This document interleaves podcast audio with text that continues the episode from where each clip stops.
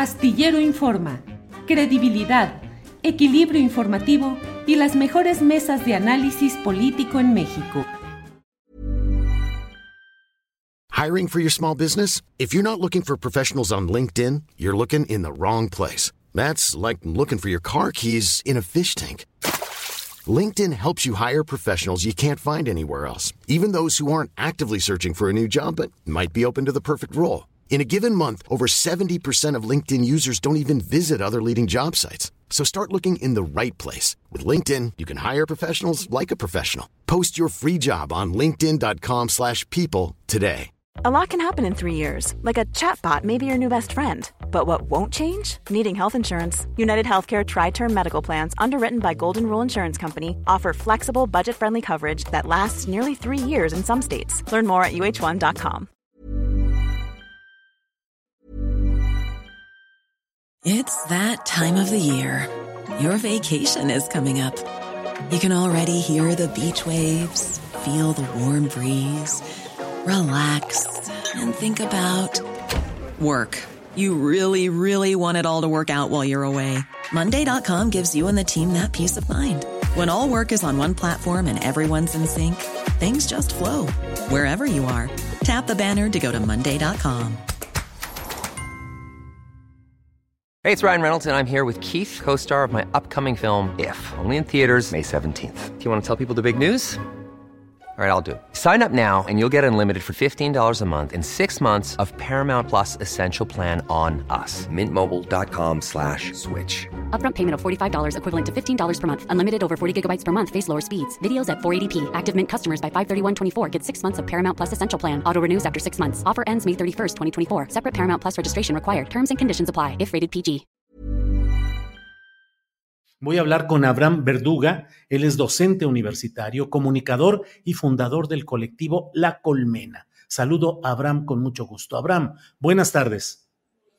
¿Qué tal, Julio? Es un placer estar en este espacio. Buenas tardes. Igualmente. Gracias, Abraham. Abraham, ¿qué está pasando? ¿Cómo podemos entender a la luz desde México, donde también vivimos un proceso de un gran desbordamiento del poderío y de las acciones criminales de grupos de narcotráfico y del crimen organizado en lo general, y bueno, en un proceso político como el de México, en el cual hay un gobierno progresista que mantiene una política llamada de abrazos no balazos, que busca ir al fondo de los problemas, pero a veces pareciera que el tiempo no da para esas soluciones o intentos de solución a largo plazo. En fin, ¿qué está pasando en Ecuador, Abraham?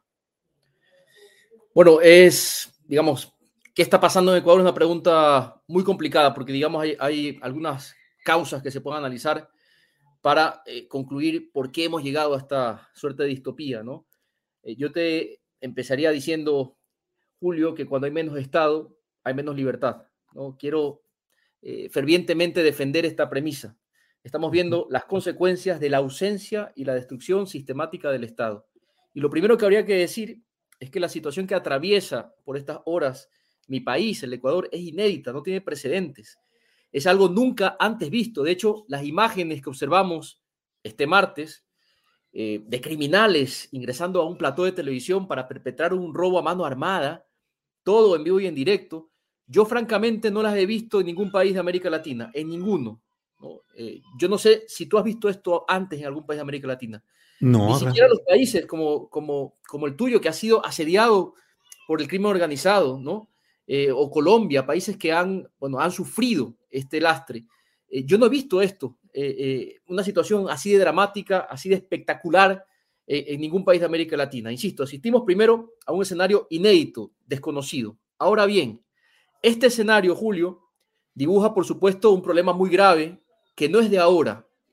Esta descomposición se viene gestando desde hace poco menos de una década y solo hace falta observar los principales indicadores de los últimos 10 años para constatarlo. Esto no es un arcano, los datos están ahí, los datos fríos. Y podemos hablar luego de las causas que nos llevan a esta distopía. Yo creo que el politólogo Elvin Calcaño, que para mí es un referente, ha hecho un diagnóstico fabuloso de lo que pudo explicar esta distopía. Sin embargo, lo que me gustaría transmitirte en primer orden, como primera lectura, es que todavía no estamos en capacidad de dimensionar hasta dónde se puede llegar, porque claramente se han traspasado todos los límites de lo imaginable. Dicho eso, y para cerrar esta primera idea, yo creo firmemente que lo de Ecuador debe ser estudiado como un caso paradigmático de lo que implica el desarme sostenido de un Estado social de derechos que funcionaba. Eso es lo que reza la Constitución de Montecristi, la Constitución, la Carta Magna de Ecuador. El Ecuador es un Estado social de derechos, funcionaba, era ejemplo para el mundo. En mi país se ha aplicado un experimento perverso, Julio, en los últimos siete años.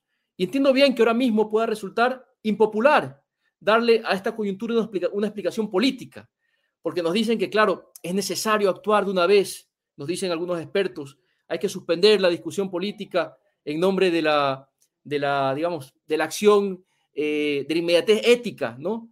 Pero es que precisamente ese discurso que pondera lo coyuntural, lo epidérmico y que insiste en evadir lo estructural, las causas de fondo, es lo que nos ha conducido a esta situación tan dramática. Y la realidad es que si queremos abordar este tema con rigor y con honestidad intelectual, el análisis no puede proponer falsas equidistancias, ni censurar la capacidad crítica con el gobierno que está a cargo de dar una respuesta a la situación. Claramente el gobierno no es el causante de esto, pero no nos sirve la condescendencia, ni, siquiera en este contexto. Te lo digo porque el llamado ahora en mi país es a la unidad, a deponer eh, diferencias políticas e ideológicas. Pero yo creo que hay que tener mucho cuidado, digamos, con las licencias, con los cheques en blanco que le podamos dar al gobierno, que tiene muchísimas facultades en el marco de un Estado, ya no de excepción, sino eh, en un Estado donde prácticamente se ha declarado en el Ecuador una guerra civil que faculta a las Fuerzas Armadas a intervenir sin mayores, digamos, sin mayores eh, mordazas. Abraham, incluso no sé cuál sea tu opinión respecto a la postura del expresidente Rafael Correa, quien en un video ha dicho que este es el momento de la unidad nacional y que después de que triunfe el Estado será el momento de reanudar la discusión política sobre los temas de fondo. ¿Qué opinas de esa postura, Abraham? Yo puedo estar de acuerdo con eso, eh, Julio. Eh, desprecio, de hecho, profundamente a los rentistas del caos que buscan obtener ventaja política por estas horas, porque ya están eh, pensando en clave electoral. Ayer ya veíamos algunos candidatos o aspirantes a, la presidencia poniéndose el traje de superhéroes. Recordemos que el próximo año Ecuador va a elegir nuevo presidente. Esta es una, digamos, esta es una presidencia muy cortita. Pero sí creo que es un error, insisto, eh, no ofrecerle a este escenario una explicación política e ideológica. Porque todo lo que ha pasado en mi país, todo tiene que ver precisamente no solo con la aplicación de un modelo fallido, sino con la anulación del modelo que reportó los mayores avances de la historia ecuatoriana. ¿Cómo se hizo esto? Bueno, hay muchas formas de explicarlo, pero decididamente te podría decir, Julio, que hubo aplicaciones de soft power, como el Loafer, por ejemplo, que explican en parte la situación del país. El Ecuador sería algo así como la versión Black Mirror en la que se convertirá la Argentina de Milei, por ejemplo, si la prensa, que es un actor político gravitante en el país, sigue impulsando el libertarianismo, ¿no? que es el rostro más salvaje del neoliberalismo. Y si se sigue permitiendo ese juego sucio contra los proyectos que encarnan ideas de emancipación popular. Esto último lo digo también a manera de respuesta a esa provocación, a la insolencia de la canciller de Argentina, que el día de ayer, a través de un tuit, condenaba supuestamente eh, la situación de Ecuador, ¿no? Y habló de que ella se solidarizaba por ese intento de golpe de agrupaciones socialistas narcoterroristas en el Ecuador, ¿no? O sea, una miserable absoluta. Insisto, todo esto es política, es política y no podemos ponernos de perfil frente a las explicaciones políticas.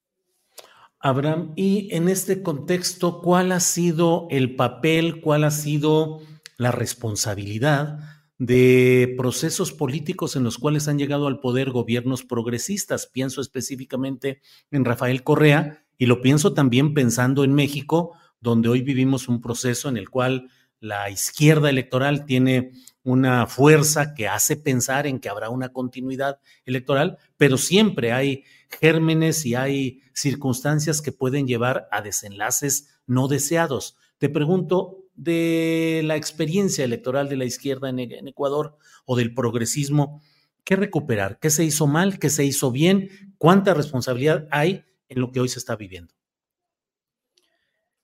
Yo creo que es interesante eh, esta pregunta porque sin duda uno de los grandes déficits del progresismo ecuatoriano, y creo que es un rasgo generalizado dentro del progresismo latinoamericano, fue eh, no trabajar de, manera más decidida en la cuestión cultural, en la construcción de hegemonía en términos gramscianos. ¿no? Mm. Eh, digamos que el Estado ecuatoriano, los 10 años de Revolución Ciudadana, la década ganada, 2007 hasta 2017, hizo muchos esfuerzos para, digamos, ascender en la escala social a mucha gente históricamente excluida. Pero no se trabajó en ese capitalismo aspiracional que está muy fuertemente arraigado en, la cultura ecuatoriana. Los datos son elocuentes. Si fuera por datos, eh, digamos, la derecha nunca tuvo por qué eh, seguir, eh, digamos, granjeándose triunfos electorales, ¿no? A menudo se repite en mi país un mantra que yo lo desprecio, y es esto de que los datos matan los relatos. No es así, ¿no? Los relatos son importantes, hay que, digamos, dotarle a los datos una estructura de sentido para convencer, porque los datos per se no mueven voluntades. Hay datos importantísimos que podemos reivindicar. En 2011, por ejemplo, solo para lanzarte unos tres o cuatro datos paradigmáticos. Durante el gobierno de la Revolución Ciudadana, cuando gobernaba Rafael Correa, se impuso la prohibición del libre porte de armas y la tasa de homicidios bajó de forma considerable. Pasó de 7 a de 17 a 5 en relación a la población, de 17 a 5. Más datos, en 2006, julio, antes de Correa, la tasa de homicidios por cada 100.000 habitantes en el Ecuador era de 17,8. Y al término del gobierno de la Revolución Ciudadana, esa tasa se redujo a 5.8 uno de los indicadores más bajos de toda la región, solo nos superaba Chile. Y siete años después, ¿qué tenemos?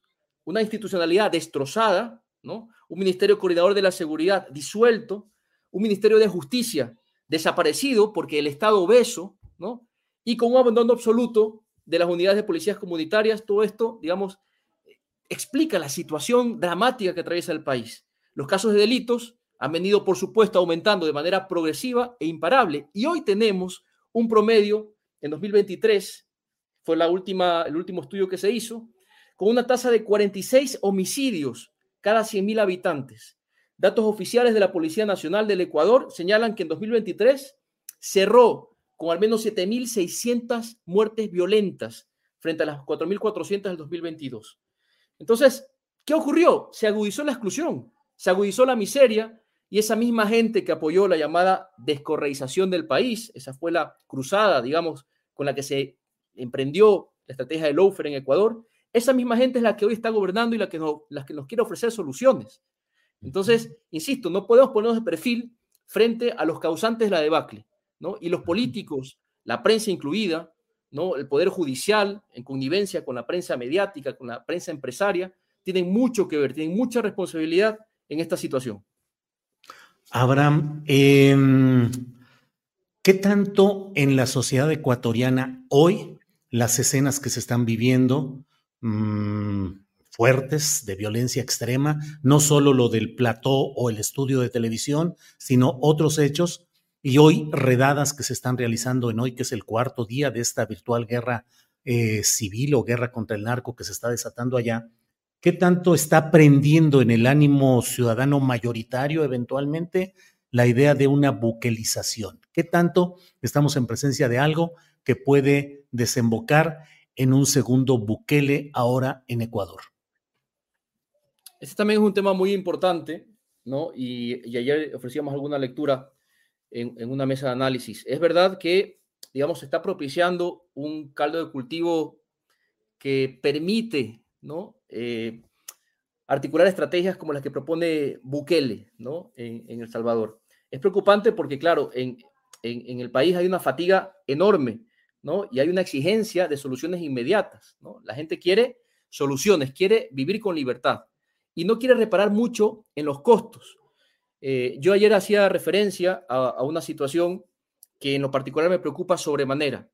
En el Ecuador, en los años 80, entre el año 84 y 88, gobernó un señor que se llamaba León Febres Cordero, Julio. No sé si te suena, es un presidente muy asociado con la violación de derechos humanos en el Ecuador. En su gobierno, bueno, se cometieron todo tipo de, violaciones, la desaparición de los hermanos Restrepo, familia mía, ¿no? Eh, también padeció esto porque fueron vinculados con, con, terroristas. Al final, mucha gente pagó eh, sin tener nada que ver con los grupos insurgentes. Y bueno, en este contexto, resulta eh, bastante preocupante eh, observar cómo muchos ecuatorianos, mucha de la población cabreada, indignada, eh, visiblemente afectada ¿no? por la situación de inseguridad, empieza a popularizar nuevamente la figura de este criminal, de este genocida que gobernó el país entre el 84 y el 88. Claro, digamos que la versión moderna, cool, eh, de Febres Cordero en, el siglo XXI es Nayib Bukele. Me parece muy grave, me parece muy delicado que eh, empecemos a importar este tipo de modelos. Yo lo veo al presidente Novoa inclusive vistiéndose igual a Bukele. O sea, es impresionante eh, la forma como se quiere mimetizar, inclusive con la estética del presidente Bukele, ¿no? Y, y me preocupa, digo, porque hay una subjetividad, digamos, reaccionaria que está favoreciendo la penetración de este tipo de salidas. Lo que yo no puedo olvidar, y con esto cierro la idea, estoy seguro que Elvin puede proponer un análisis mucho más tinoso sobre este tema porque lo ha disertado y se mandó un artículo espectacular que lo recomiendo encarecidamente. Sí, lo voy a entrevistar enseguida después de ti, Abraham. Justamente lo tendremos aquí a Elvin, Calcaño. es, un, es un crack. ¿no? Lo que te quería eh, decir para, para finalizar esta idea, Julio, es que no podemos dejar de analizar ¿Cuál es la responsabilidad de las élites ecuatorianas? El presidente de la República, Daniel Novoa, es el hijo del el multimillonario que tiene las mayores propiedades y negocios en el país, el Grupo Novoa. El Grupo Novoa es propiedad de la familia del presidente, Daniel Novoa, y es el primer deudor del Estado. Yo no puedo decir que el presidente saliente, por ejemplo, Guillermo Lazo, aumentó en más de 21 millones de dólares su patrimonio en apenas dos años que gobernó. Hay un estudio que hace CELAC sobre el aumento del lavado del sistema financiero ecuatoriano. El lavado de activos en Ecuador es elocuente. 3.500 millones de dinero sucio se lavó en 2021. Si no entendemos todo esto, si no notamos el vínculo que existe entre los groseros privilegios de las clases más pudientes con el aumento de la violencia y la destrucción de la democracia, es porque quizá nos merecemos un poco esto. Y a mí me duele mucho decir esto, pero es muy duro concluir que en el Ecuador ha calado esta idea de que individuos compasivos y solidarios de las élites pueden terminar con la pobreza, ¿no? Sin la necesidad de ninguna solución política o reorganización sistémica. No hay soluciones estructurales, todo es la violencia, las soluciones reactivas, pero nadie habla de la desigualdad. Y claro, esto es impopular en este contexto. Nadie quiere hablar de la desigualdad, mucho menos de derechos humanos, ¿no? Pero ese es el mayor fracaso del progresismo, porque hemos perdido claramente la batalla por la hegemonía. Abraham, te agradezco mucho que hayas estado con nosotros, agradezco el análisis que haces y seguiremos atentos. sigo atento, seguimos atentos aquí en México a lo que sucede en Ecuador. Te agradezco mucho esta posibilidad y seguimos en contacto, Abraham. Un abrazo, Julio, muchas gracias. Igual, hasta pronto. Why don't more infant formula companies use organic, grass-fed whole milk instead of skim? Why don't more infant formula companies use the latest breast milk science? Why don't more infant formula companies run their own clinical trials? Why don't more infant formula companies use more of the proteins found in breast milk? Why don't more infant formula companies have their own factories instead of outsourcing their manufacturing? We wondered the same thing. So we made ByHeart, a better formula for formula. Learn more at byheart.com. Planning for your next trip? Elevate your travel style with Quince. Quince has all the jet setting essentials you'll want for your next getaway, like European linen, premium luggage options, buttery soft Italian leather bags, and so much more. And is all priced at 50 to 80% less than similar brands. Plus, Quince only works with factories that use safe and ethical manufacturing practices. Pack your bags with high-quality essentials you'll be wearing for vacations to come with Quince. Go to quince.com/pack for free shipping and 365-day returns. Para que te enteres del próximo noticiero, suscríbete y dale follow en Apple, Spotify, Amazon Music, Google o donde sea que escuches podcast. Te invitamos a visitar nuestra página julioastillero.com.